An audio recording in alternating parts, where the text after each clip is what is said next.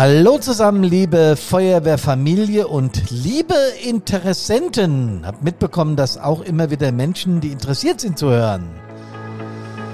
Hier ist Hermann von Brandpunkt on Air mit dem Einsatzleben Podcast. Ich freue mich, dass ihr dabei seid. Servus, hallo und Gute!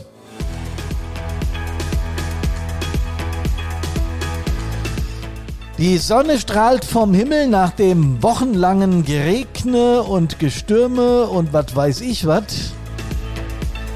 Ist das eine sehr schöne Sache heute am Mittwoch. Wir reden vom Podcast Nummer 228. Seit 228 Wochen Brandpunkt und R. Ganz schön cool, wie ich finde. Und wir wollen heute weitermachen mit einer Serie, die wir initiiert haben, Karina und ich und unsere Mitarbeiterinnen und Mitwirkenden. Ach, ich weiß nie, wie ich richtig gendern soll, aber ihr versteht schon, was ich meine. Teil 2 der Feuerwehrhistorie und zwar von der Gründung der ersten freiwilligen Feuerwehr bis zum Ende des Kaiserreichs. Ja, das klingt nach alt, sogar nach uralt. Für die ganz Jungen unter uns Feuerwehrleuten wird es nach ur-ur-uralt klingen und das ist es auch. Obwohl, wenn ich mich recht erinnere, war der erste Ortsbrandmeister, so hieß es damals noch hier in unserer Stadt in Bad Soden, äh, der war noch in 1800 geboren. Ja, das äh, hat mich damals schockiert als als junger Mann, dass es Menschen gibt, die nicht 1900, sondern 1800 geboren sind. Und ja, das äh, war einer meiner Vorgänger hier in Bad Soden, äh, der Stadtbrandinspektor. Also besser gesagt, damals hieß es Ortsbrandmeister. Ich habe einen Nachtrag aus dem ersten Podcast Historie Teil 1. Da ging es von der Neuzeit, äh, von der Steinzeit in die Neuzeit, so rum und wo kommen wir eigentlich her und so weiter. Und hat mir jemand geschrieben, nee, nee, nee, Hermann, 21 vor Christus gab's schon eine Feuerwehr in Rom bei den Römern. Aha, aha, aha.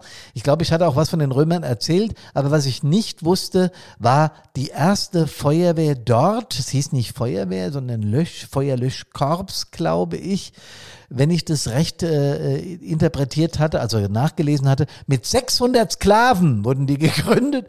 Die waren für zwei Stadtteile in Rom zuständig, in sieben Kohorten zu je, was weiß ich, wie viel Mann eingeteilt. Also nochmal, 600 Sklaven waren für zwei große Stadtteile in Rom als Feuerlöschkorps im Jahr 21 vor Christus zuständig. Als ich den Begriff Sklave gelesen habe, ist mir dann so eingefallen, dass das manchmal auch heute noch so, ja, sich so anfühlt wie Sklaverei, oder?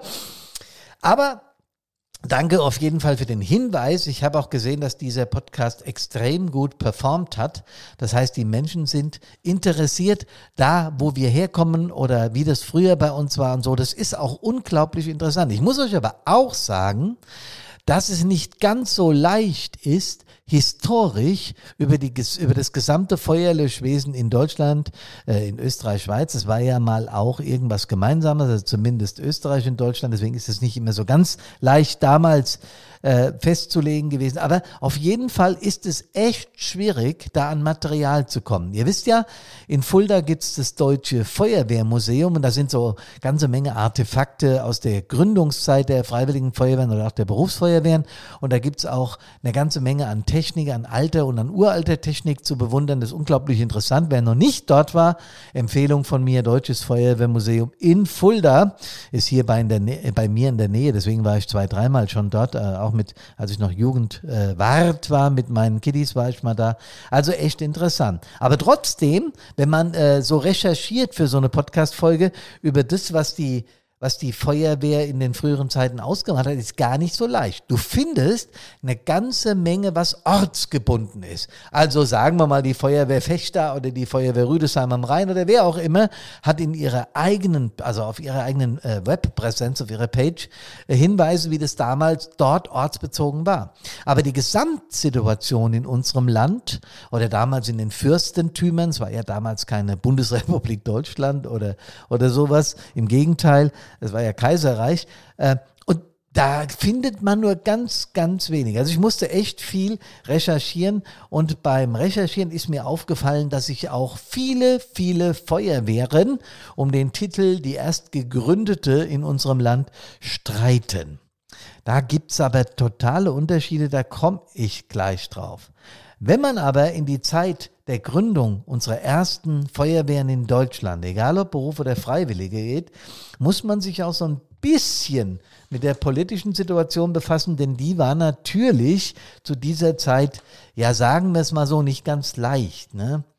Vor allen Dingen gab es hier in Deutschland eine industrielle Revolution, äh, die hat sich zwischen 1871 und 1914 bis zu Beginn des Ersten Weltkrieges, hat sich die industrielle Produktion in Deutschland versechs Facht. Also es war ein rasanter Aufschwung, äh, Wirtschaftsaufschwung und wie sich dieses Wirtschaftswachstum entwickelt hat, so hat sich natürlich auch Wissenschaft und Forschung entwickelt.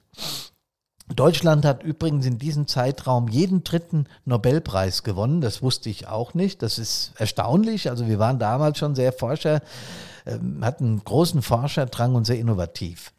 Ja, ja, in politischer Hinsicht äh, war die Revolution von 1848, die ist gescheitert. Ähm, und das hat diesem, diesem Jahrhundert, diesem 19. Jahrhundert natürlich sowas wie ein Stempel aufgedrückt. Ne? Das war alles sehr dynamisch, politische und soziale äh, Entwicklungen gab's und mit der neuen Ära setzte 1858, habe ich auch nachgeguckt, eine Phase, sagen wir mal so begrenzter Liberalisierung ein. Ähm, Otto von Bismarck ist vielleicht vielen von euch noch ein Begriff aus dem Studium, weil er es lernen musste. Der preußische Ministerpräsident hat zum Teil äh, hier das Recht in Deutschland verschärft. Und es gab 70, 71 da bereits einen Krieg, einen deutsch-französischen. Und das hatte die Folge, dass äh, in, in, das Kaiserreich hier in Deutschland, Klein-Deutschland, äh, mit nationaler Einigung unter den preußischen Hohenzollern und so weiter daraus hervorging. So, das nur mal am Rande, weil gerade diese, diese industrielle, diese, diese Revolution, diese technischen Neuerungen, wie zum Beispiel die Dampfschifffahrt, die Telegrafie und vieles, vieles mehr, ja, hat natürlich im Zeichen der Industrialisierung auch dann äh, benötigt, dass wir einen besseren Brandschutz bekommen.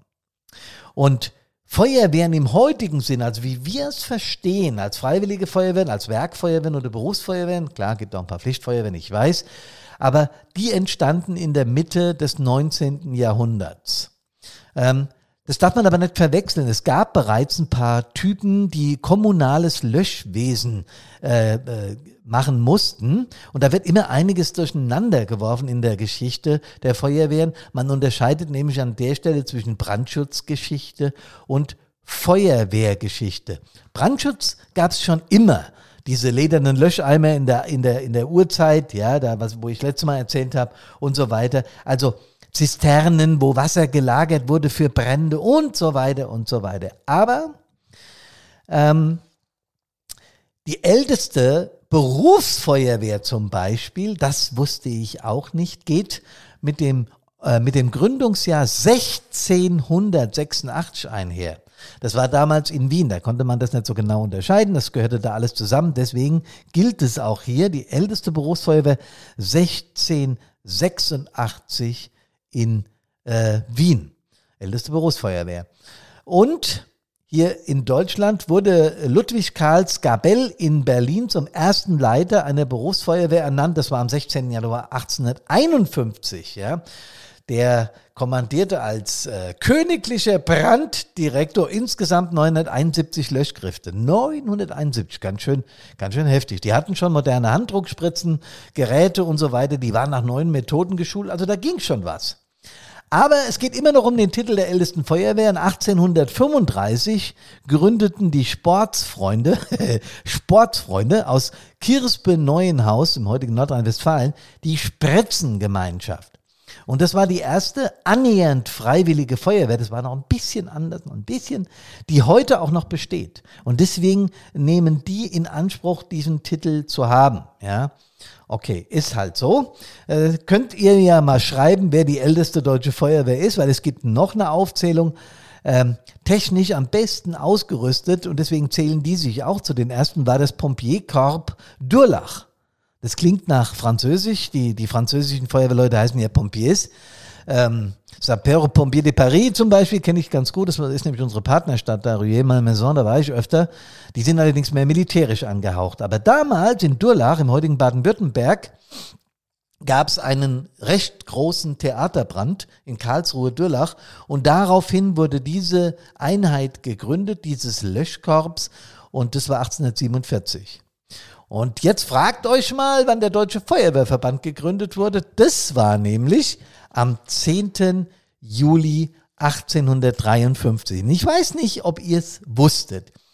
Ähm, ich habe es gewusst, weil es mir mein Papa mal erzählt hat, als wir auf dem Weg in eine große Feuerwehrfirma waren, um uns eine Drehleiter anzuschauen. Vielleicht macht es jetzt bei dem einen oder anderen schon Klick. Der Ulmer Feuerwehrkommandant Konrad Dietrich Magirus hat am 10. Juli 1853 in Blochingen den Deutschen Feuerwehrverband gegründet. Hammer, oder? Mit dem Namen können jetzt natürlich viele was anfangen, auch wenn die Firma inzwischen Iveco Magirus heißt. Aber ich war da ein paar Mal zum Abholen einer Drehleiter, besser gesagt genau dreimal, immer zum, zum Gucken und dann zum Abholen. Und ja, und beim ersten Mal war ich halt mit meinem Dad da als ganz junger Mann. Die erste Feuerwehrpublikation, also eine Zeitung, die über uns berichtet, war die Deutsche Feuerwehrzeitung. Ja, das waren technische Blätter für die deutschen Feuerwehren und das gab es in Stuttgart schon 1860. Muss man sich schon mal reinziehen. Das ist halt typisch für uns Deutsche, ja, wie schnell wir nach der Gründung der ersten Feuerwehren solche Geschichten umsetzen, um Feuerwehrfachzeitschriften äh, auf Linie zu bringen, damit die Leute äh, etwas zum Kommunizieren haben. Man wird heute einfach ins Internet gehen, das war damals aber noch nicht, aber sehr, sehr interessant. Und es wurden auch sehr schnell Landes- und Provinzialfeuerwehrverbände gegründet. Die hatten aber ja schon den Charakter heute von, von Verbandsorganen, aber es war alles noch ein bisschen schwerfälliger, weil halt die Kommunikation noch etwas ähm, schwieriger war. Es gab dann Gründung von Kreisfeuerwehrzeitung, Landesfeuerwehrzeitung im Bayerischen zum Beispiel und vieles mehr. Ja, äh, und was auch klar war, war, dass die Technik sofort Einzug hält. Also vereinzelt gab es in ländlichen Gebieten schon handbetriebene Feuerspritzen, so hießen die damals. Die wurden entweder mit dem Pferd gezogen oder eben von Menschenkraft gezogen. Das heißt, ähm, ihr müsst halt mal überlegen, müsst ihr euer LF selber schieben an die Einsatzstelle. Gut, die Teile waren weitaus nicht so schwer, da waren auch ein paar Schläuche drauf und äh, ja, das ist aber hochinteressant. Auch das kann man sehr gut, sehr gut im Deutschen Feuerwehrmuseum sich mal angäng, äh, ansehen. Und äh, die haben halt die Pumpen dann, wenn es zu schwer wurde, wurde das eben mit Pferden zur Einsatzstelle gezogen. Und als dann ähm, im Rahmen dieser von mir schon benannten Industrialisierung die Motorisierung mit Verbrennungsmotoren einherging, hatten wir auch sofort selbstfahrende Dampfspritzen. Und ja, die Dampfmaschine hat dem Ganzen dann Vortrieb gegeben. So steht das hier in einer, in einer Publikation über die Geschichte der Feuerwehren. Es ist irre. Es ist irre. Noch gar nicht lange her, ja. Ähm, mal so 120 Jahre, aber, also es war so Anfang des 20. Jahrhunderts. Aber was, was sich in dieser Zeit getan hat, wenn man das mal so liest, ja, ist schon irre. Ja, wir sind dann schon im Jahr 1914 und da äh, gab es natürlich ein Ereignis, dass diese Welt in ein furchtbares Chaos, in das erste Mal, das zweite Mal, da berichte ich nächstes Mal drüber, in ein furchtbares Chaos stürzte, nämlich in den sogenannten Ersten Weltkrieg, der ging von 1914 bis 1918. Der äh, wütete in Europa, in Vorderasien, in Afrika, in Ostasien, auf Ozeanien und so weiter.